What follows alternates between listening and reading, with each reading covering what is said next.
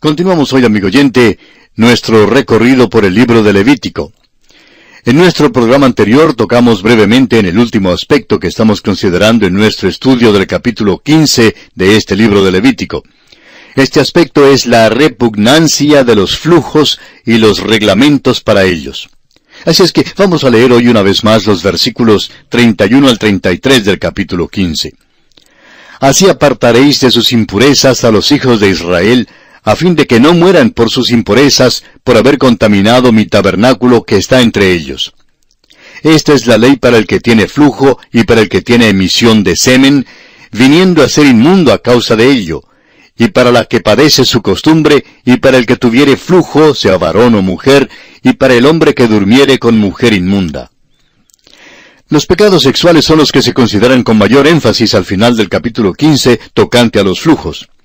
Esto se refiere a las enfermedades sociales, enfermedades venéreas, y la muerte era la pena por no obedecer los mandamientos que controlaban los flujos. Esto no es un asunto trivial para con Dios, amigo oyente. Los pecados ocultos del creyente no pueden ser pasados por alto. El apóstol Pablo en su primera carta a los Corintios capítulo 3 versículos 16 y 17 dice, ¿No sabéis que sois templo de Dios y que el Espíritu de Dios mora en vosotros? Si alguno destruyere el templo de Dios, Dios le destruirá a él, porque el templo de Dios, el cual sois vosotros, santo es. Hay una lección en todo esto para los creyentes. Pertenecemos a Dios y somos templos del Espíritu Santo. El abuso de ese templo puede ser un pecado de muerte. Y no olvidemos que el Nuevo Testamento establece sin lugar a dudas que existe en nuestro tiempo el pecado de muerte. Dice el apóstol Juan en su primera carta capítulo 15 versículo 16, Si alguno viere a su hermano cometer pecado que no sea de muerte, pedirá y Dios le dará vida. Esto es para los que cometen pecado que no sea de muerte. Hay pecado de muerte por el cual yo no digo que se pida. Es posible que un creyente cometa un pecado por el cual Dios lo lleve hasta su presencia. En tales casos, dice la Biblia que no vale la pena orar por tal persona porque Dios se lo va a llevar. Pero ¿cómo puede saber uno lo que es ese pecado? En realidad, tenemos que admitir que no lo sabemos. Pero debemos recordar que Dios trata a los suyos con juicio cuando es necesario. Ahora eso no significa que todos los que mueren son llevados bajo juicio. Sin embargo, existe el pecado de muerte. Dios lleva a sus hijos cuando continúan siendo desobedientes. La desobediencia puede caer en esta esfera de los pecados secretos. Todo esto revela que el pecado es detestable y que Dios es santo. Solo la sangre y el agua pueden limpiarnos del pecado. Isaías dice en el capítulo 59 de su profecía, versículo 2, Pero vuestras iniquidades han hecho división entre vosotros y vuestro Dios, y vuestros pecados han hecho ocultar de vosotros su rostro para no oír. El Hijo de Dios tiene que reconocer esto y entonces confesar sus pecados.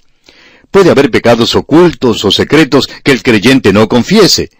Si entonces Dios lo mata, no le echemos la culpa a Dios. La culpa la tiene el individuo que rehúsa arreglar sus cuentas con Dios. Una madre bien puede amonestarle a su niño a que no pelee con el muchacho de al lado. Le dice que si no pueden jugar sin pelear, tiene que venir adentro. Ella puede darle esta amonestación muchas veces, pero al fin ella sale y agarra a su precioso Jaimito y lo trae a su casa.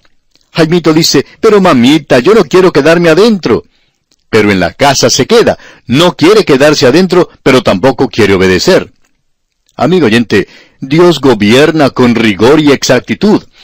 A veces uno de sus hijos sigue pecando y comete un pecado de muerte el padre simplemente se lo lleva a su casa y no lo deja más en el mundo.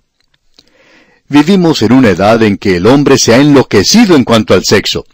Los pecados sexuales son desenfrenados y las enfermedades venéreas, como ya lo hemos dicho, se han constituido en una verdadera epidemia.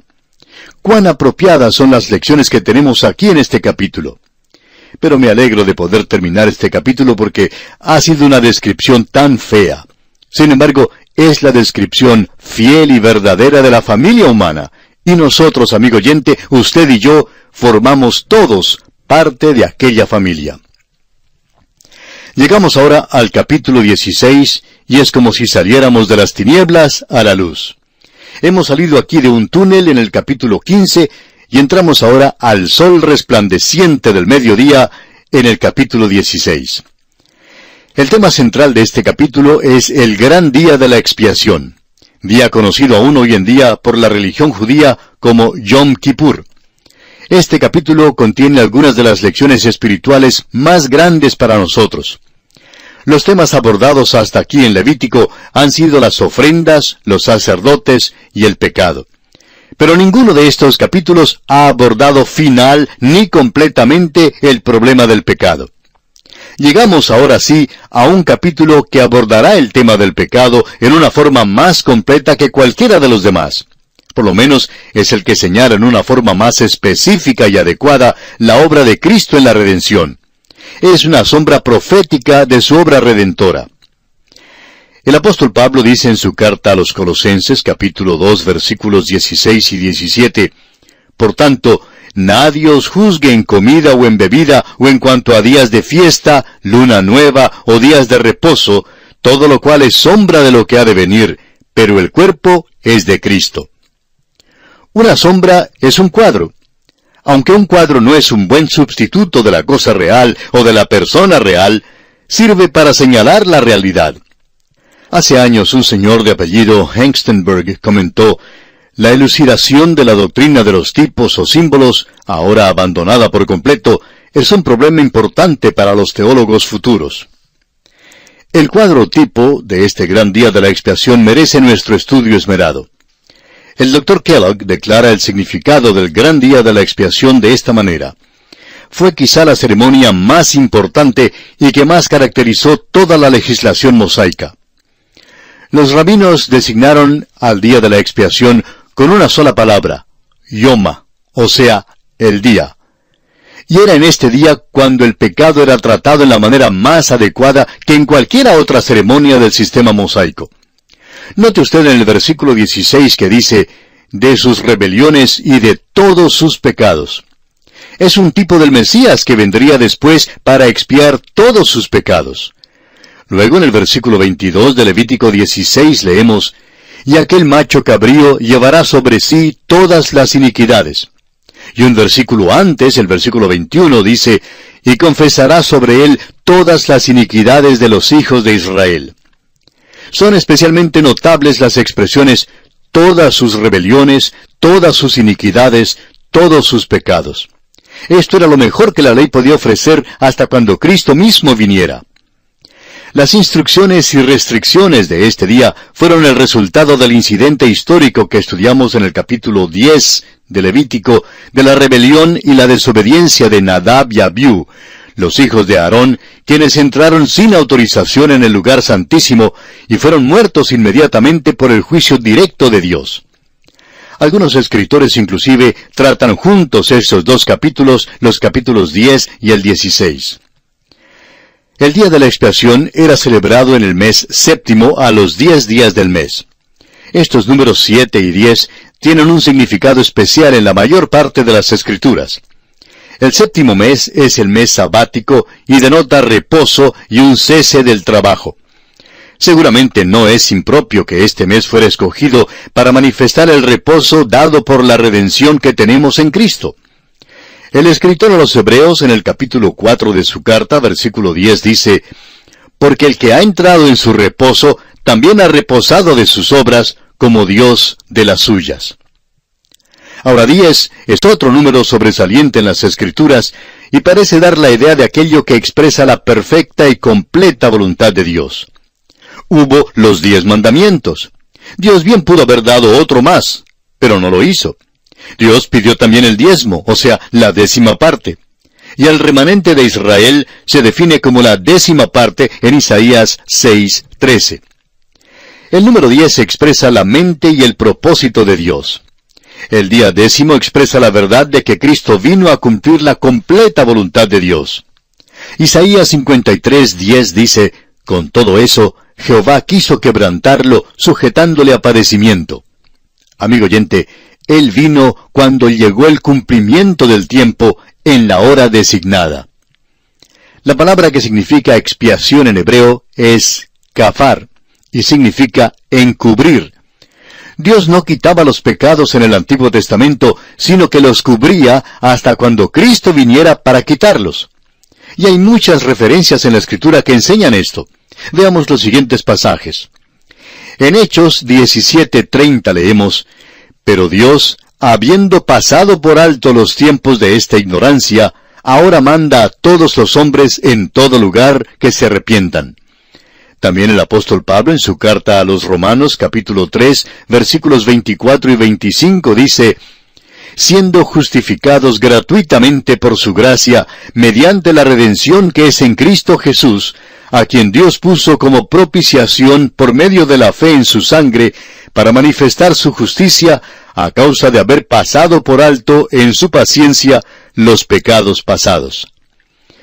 También el escritor a los Hebreos en el capítulo 9 de su carta, versículo 15, dice, Así que, por eso es mediador de un nuevo pacto, para que interviniendo muerte para la remisión de las transgresiones que había bajo el primer pacto, los llamados reciban la promesa de la herencia eterna.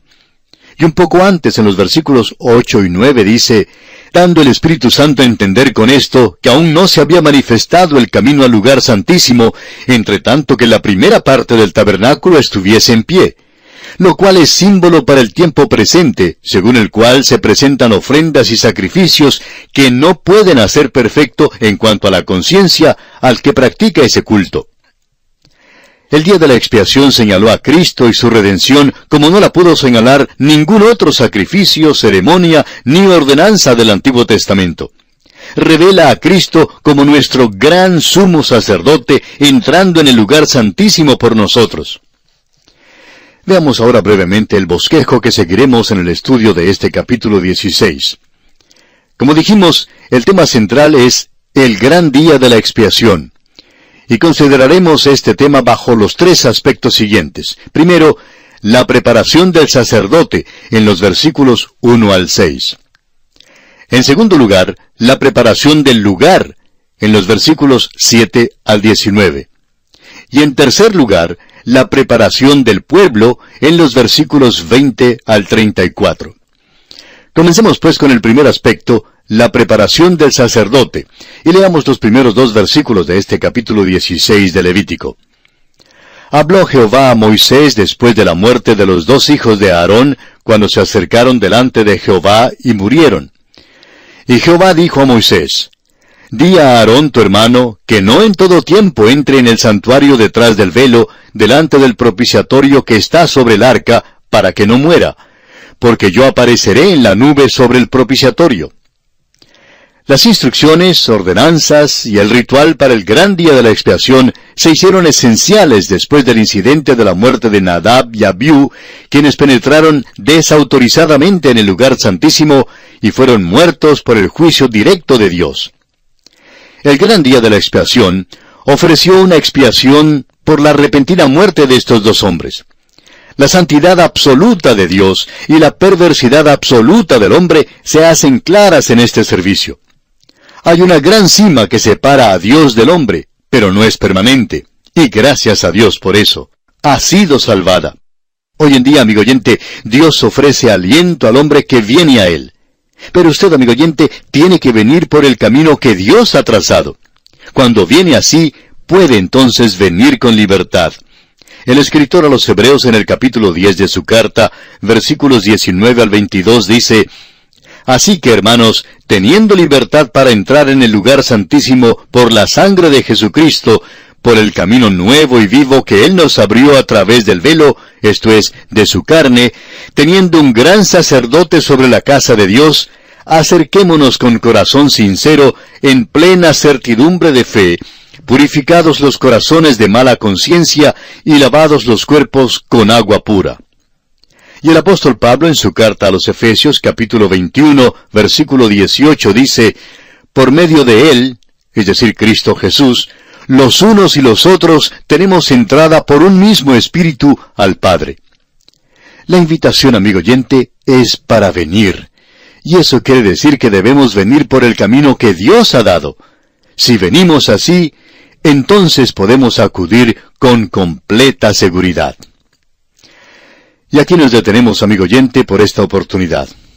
Continuaremos, Dios mediante, en nuestro próximo programa y estamos seguros que usted volverá a honrarnos con su fiel sintonía. Mientras tanto, le pedimos que lea los siguientes versículos de este capítulo 16 de Levítico para estar al tanto de lo que estudiaremos en nuestra próxima visita. Será pues hasta nuestro próximo programa, amigo oyente. Es nuestra oración que el Señor le bendiga copiosamente. Continuamos hoy, amigo oyente, nuestro viaje por el libro de Levítico. En nuestro programa anterior comenzamos a considerar el primer aspecto dentro del tema El gran día de la expiación en nuestro estudio de este capítulo 16 de Levítico, que es la preparación del sacerdote. Y dijimos que las instrucciones, ordenanzas y el ritual para el gran día de la expiación se hicieron esenciales después del incidente de la muerte de Nadab y Abiú quienes penetraron desautorizadamente en el lugar santísimo y fueron muertos por el juicio directo de Dios. La santidad absoluta de Dios y la perversidad absoluta del hombre se hacen claras en ese servicio. Recalcamos el hecho de que hoy en día Dios extiende una invitación al hombre a que venga, pero que debemos venir por el camino que Dios ha trazado. Citamos las palabras del apóstol Pablo a los Efesios capítulo 2 versículo 18, donde dice, Porque por medio de Él, es decir, Cristo Jesús, los unos y los otros tenemos entrada por un mismo espíritu al Padre. La invitación es para venir, es verdad, pero eso quiere decir que debemos venir por el camino trazado por Dios. Si venimos así, entonces podemos acudir con completa seguridad. Ahora usted notará que todo esto se hizo porque estos dos hijos de Aarón se habían metido indebidamente en el lugar santísimo. Dios dice ahora, no se puede en todo tiempo entrar a mi lugar. Para nosotros hoy en día el mensaje es diferente. Para nosotros sí es posible en cualquier tiempo y en cualquier lugar entrar en la presencia de Dios. Eso es, por supuesto, con la condición de que acudamos mediante Jesucristo. En realidad, creemos que es pecaminoso que algunas personas oren. Creemos que un ministro que rechace a Cristo y que ore públicamente a Dios, pero que no viene a Dios mediante Jesucristo, es una persona que trata de venir a Dios por otros medios que no son aceptables ante Dios. Este fue precisamente el pecado de Nadab y Abiú. Continuemos ahora leyendo los versículos 3 y 4 de este capítulo 16 de Levítico. Con esto entrará Aarón en el santuario, con un becerro para expiación y un carnero para holocausto. Se vestirá la túnica santa de lino, y sobre su cuerpo tendrá calzoncillos de lino, y se ceñirá el cinto de lino, y con la mitra de lino se cubrirá. Son las santas vestiduras. Con ellas se ha de vestir después de lavar su cuerpo con agua. La cosa singular y significante en cuanto a este día de expiación era que sólo el sumo sacerdote cumplía el rito.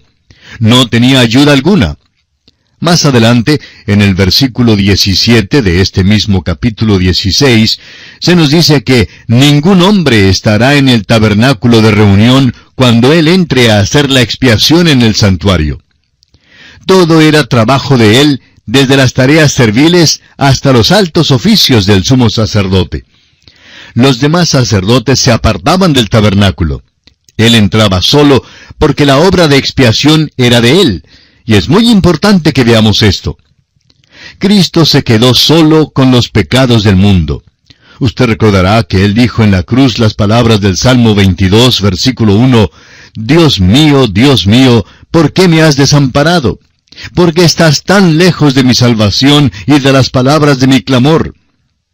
Cristo fue abandonado tanto por Dios como por los hombres cuando fue hecho pecado por nosotros. Sin embargo, Él y el Padre se hallaron en plena comunión en cuanto al plan de la salvación. En el Evangelio de Juan capítulo 16 versículo 32, Él dijo, He aquí la hora viene, y ha venido ya, en que seréis esparcidos cada uno por su lado, y me dejaréis solo. Mas no estoy solo, porque el Padre está conmigo. Este es un gran misterio, amigo oyente. Y el apóstol Pablo en su segunda carta a los Corintios, capítulo 5, versículo 19, dice, Dios estaba en Cristo reconciliando consigo al mundo. En el día de la expiación, el sumo sacerdote tenía que dejar a un lado las vestiduras de su gloria y hermosura, y tenía que vestirse con las mismas vestiduras con que se vestían los demás sacerdotes. Se lavaba y se vestía solamente con las vestimentas de lino. Tenía que ser algo simple, sin adorno, pero puro. Esta es una hermosa prefiguración de Cristo, nuestro gran sumo sacerdote, quien puso a un lado su gloria y tomó la forma de hombre para morir en la cruz. En el Evangelio según San Juan, capítulo 1, versículo 1, leemos, En el principio era el verbo, y el verbo era con Dios, y el verbo era Dios. Luego en el versículo 14 dice, Y aquel verbo fue hecho carne, y habitó entre nosotros, y vimos su gloria, gloria como del unigénito del Padre, lleno de gracia y de verdad.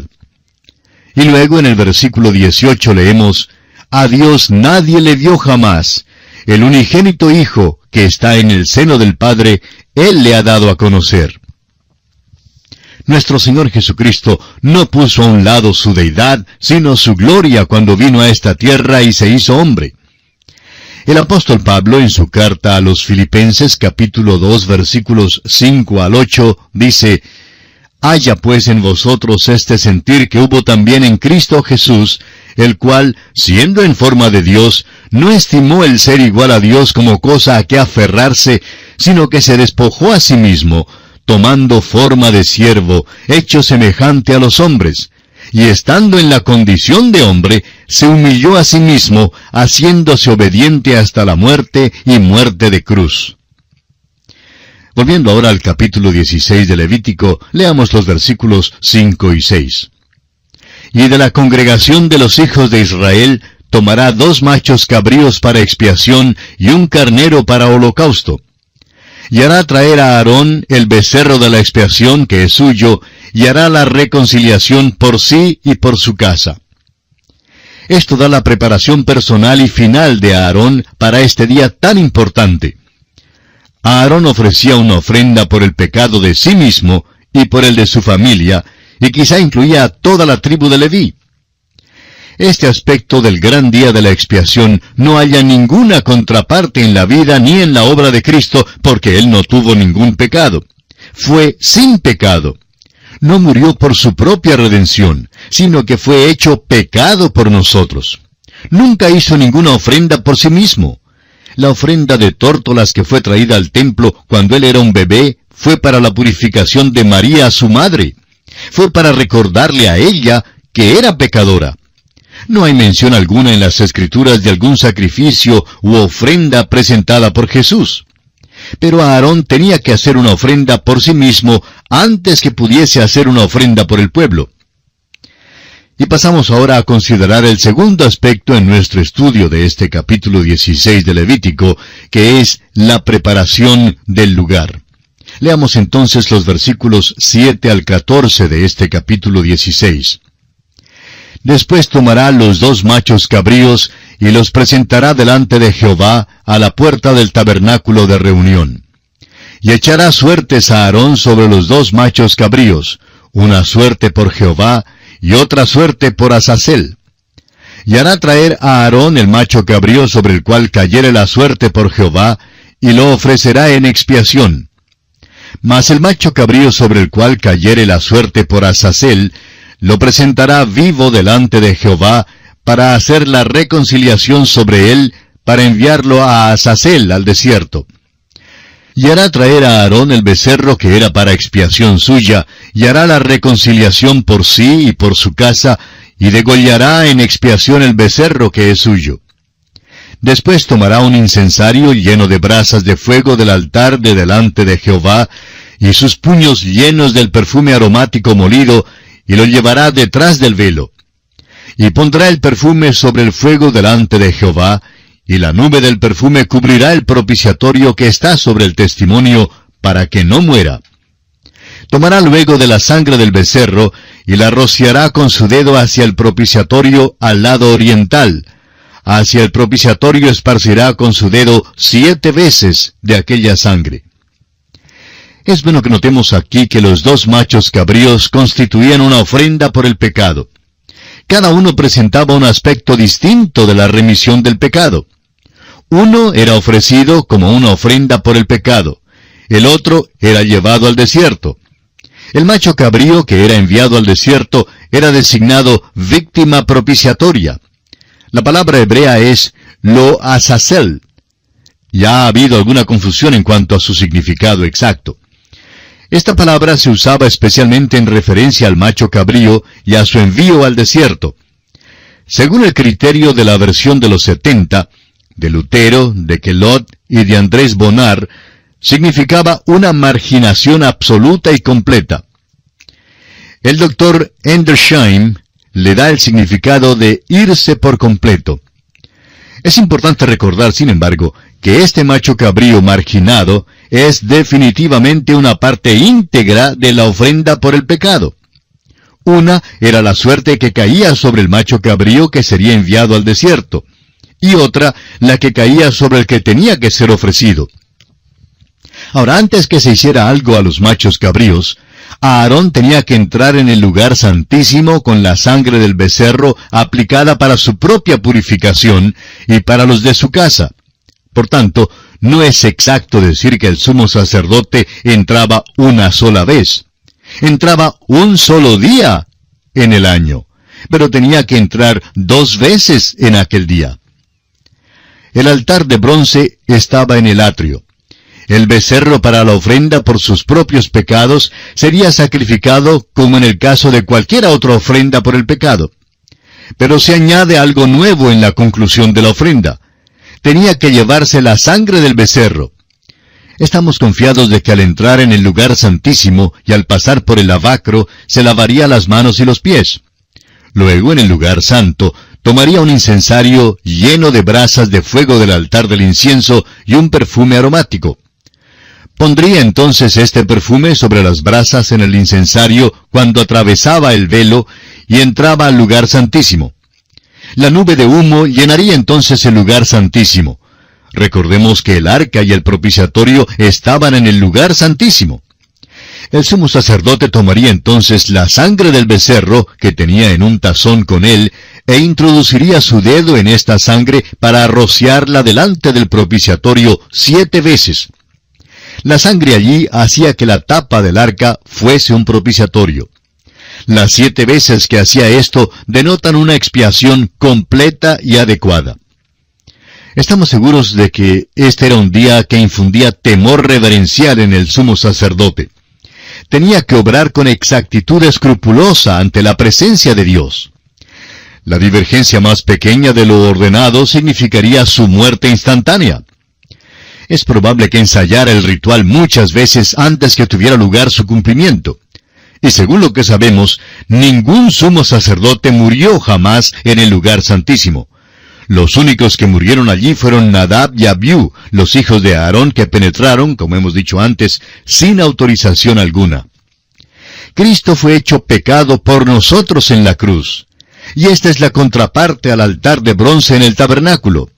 Entonces, como nuestro gran sumo sacerdote, Él entró en el cielo y ofreció su propia sangre por nuestros pecados. Ahora el mismo trono de Dios es un propiciatorio para nosotros. Todo esto se enseña con claridad en los capítulos 9 y 10 de la carta a los Hebreos.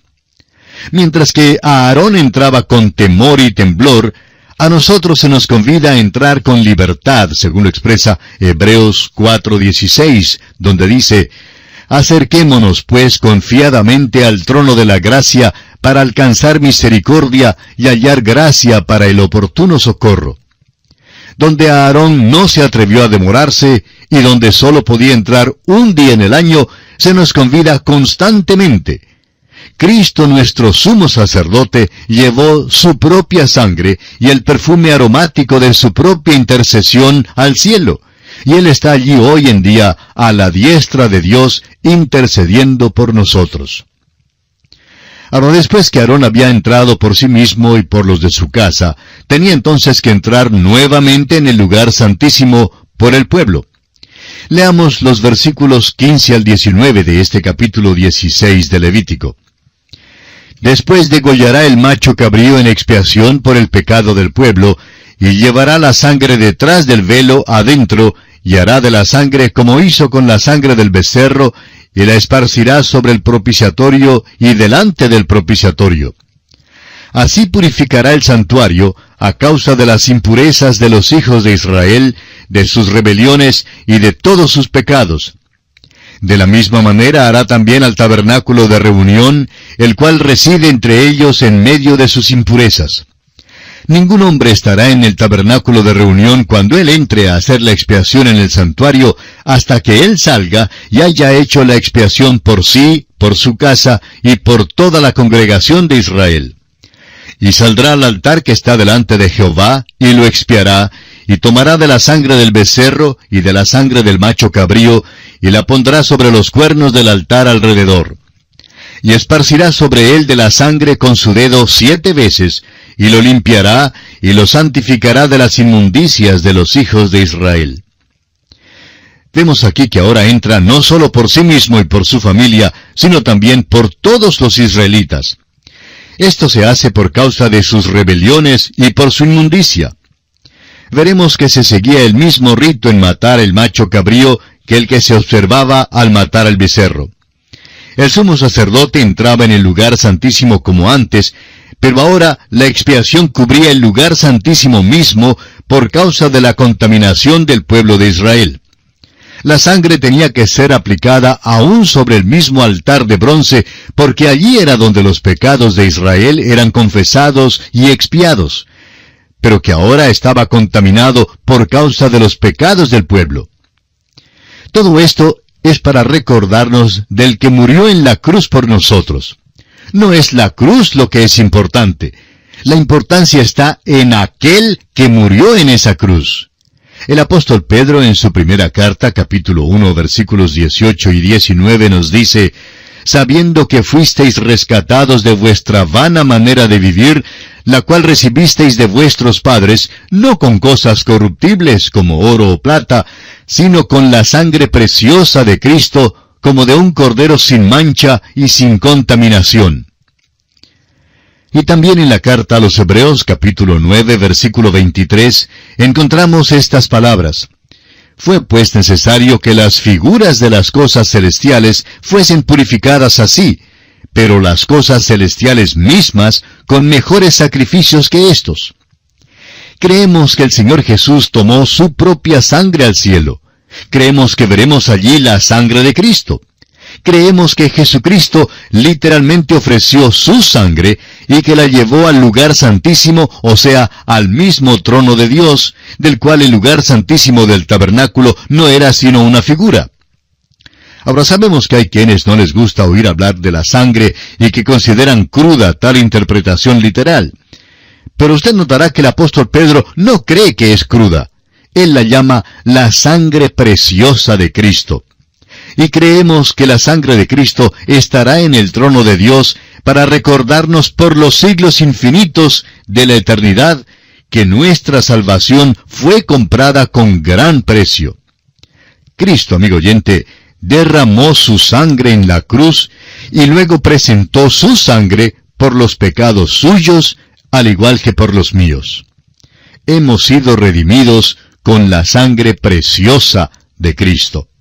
Y aquí, amigo oyente, nos detenemos por esta ocasión. Continuaremos, Dios mediante, en nuestro próximo programa y confiamos que usted nos vuelva a sintonizar.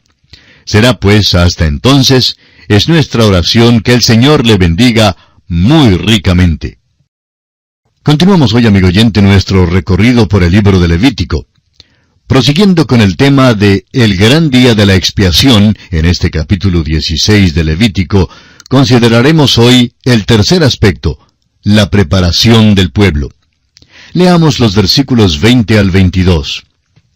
Cuando hubiere acabado de expiar el santuario y el tabernáculo de reunión y el altar, hará traer el macho cabrío vivo, y pondrá a Aarón sus dos manos sobre la cabeza del macho cabrío vivo, y confesará sobre él todas las iniquidades de los hijos de Israel, todas sus rebeliones y todos sus pecados, poniéndolos así sobre la cabeza del macho cabrío, y lo enviará al desierto por mano de un hombre destinado para esto. Y aquel macho cabrío llevará sobre sí todas las iniquidades de ellos a tierra inhabitada, y dejará ir el macho cabrío por el desierto. En este gran día de la expiación, el sumo sacerdote trabajaba solo.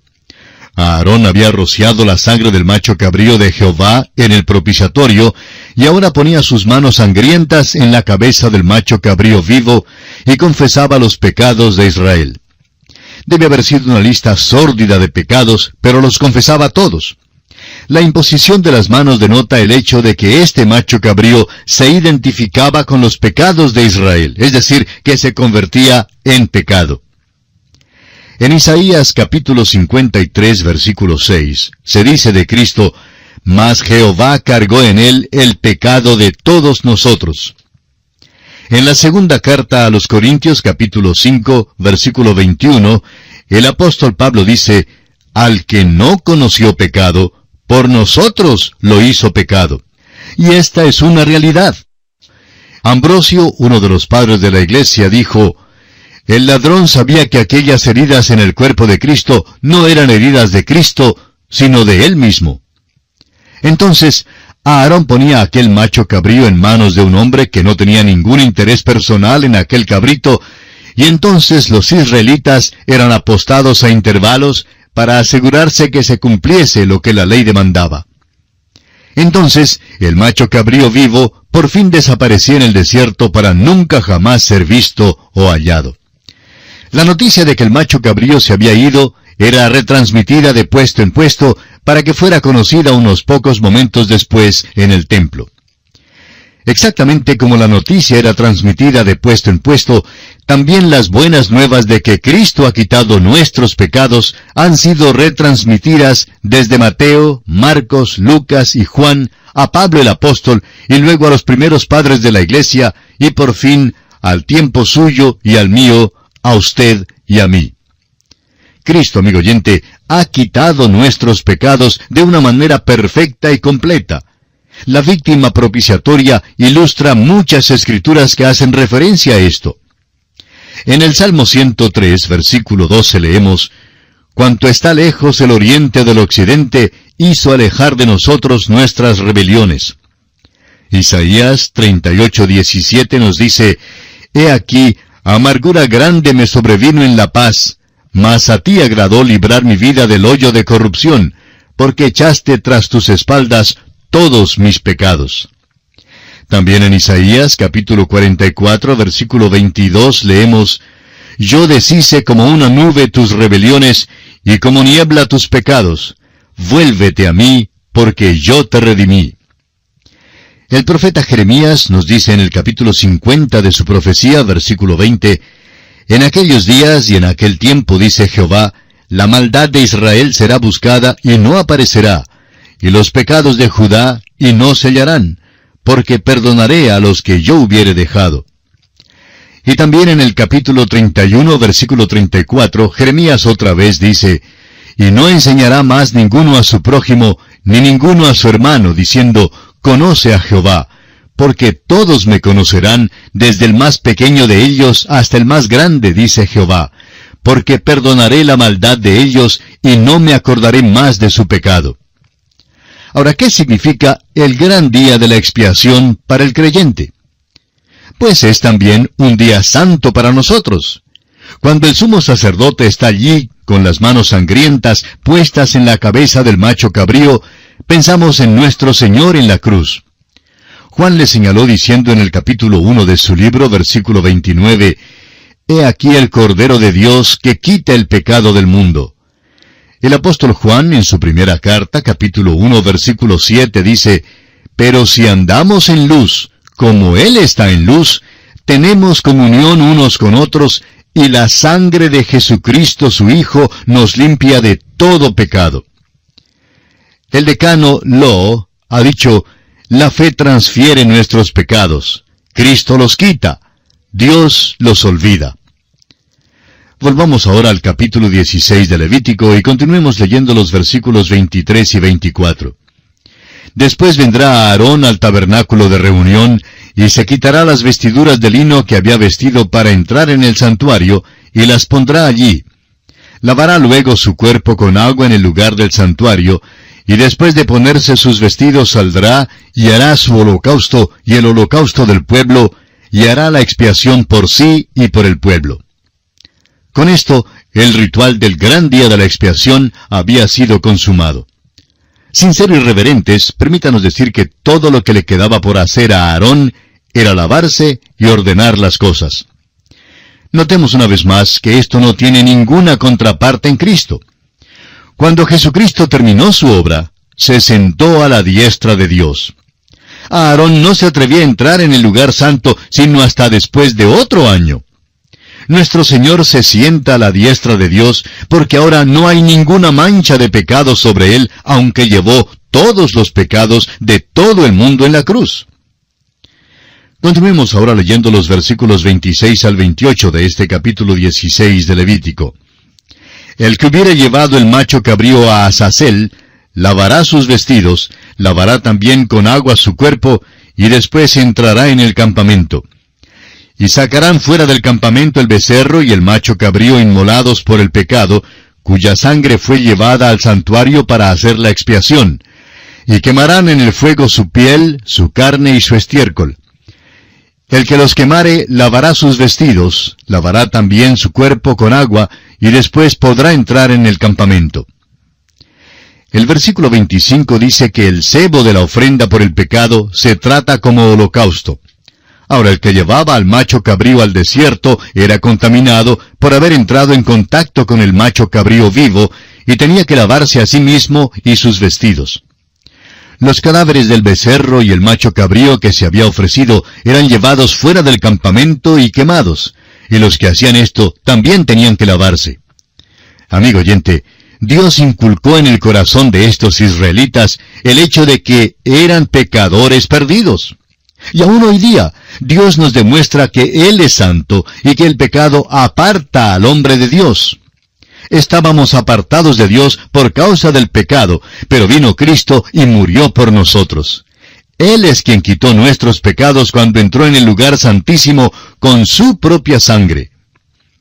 Leamos ahora los versículos 29 al 34 de Levítico capítulo 16. Y esto tendréis por estatuto perpetuo. En el mes séptimo, a los diez días del mes, afligiréis vuestras almas, y ninguna obra haréis, ni el natural ni el extranjero que mora entre vosotros. Porque en este día se hará expiación por vosotros, y seréis limpios de todos vuestros pecados delante de Jehová. Día de reposo es para vosotros, y afligiréis vuestras almas. Es estatuto perpetuo. Hará la expiación el sacerdote que fuere ungido y consagrado para ser sacerdote en lugar de su padre, y se vestirá las vestiduras de lino, las vestiduras sagradas y hará la expiación por el santuario santo y el tabernáculo de reunión. También hará expiación por el altar, por los sacerdotes y por todo el pueblo de la congregación. Y esto tendréis como estatuto perpetuo, para hacer expiación una vez al año por todos los pecados de Israel. Y Moisés lo hizo como Jehová le mandó.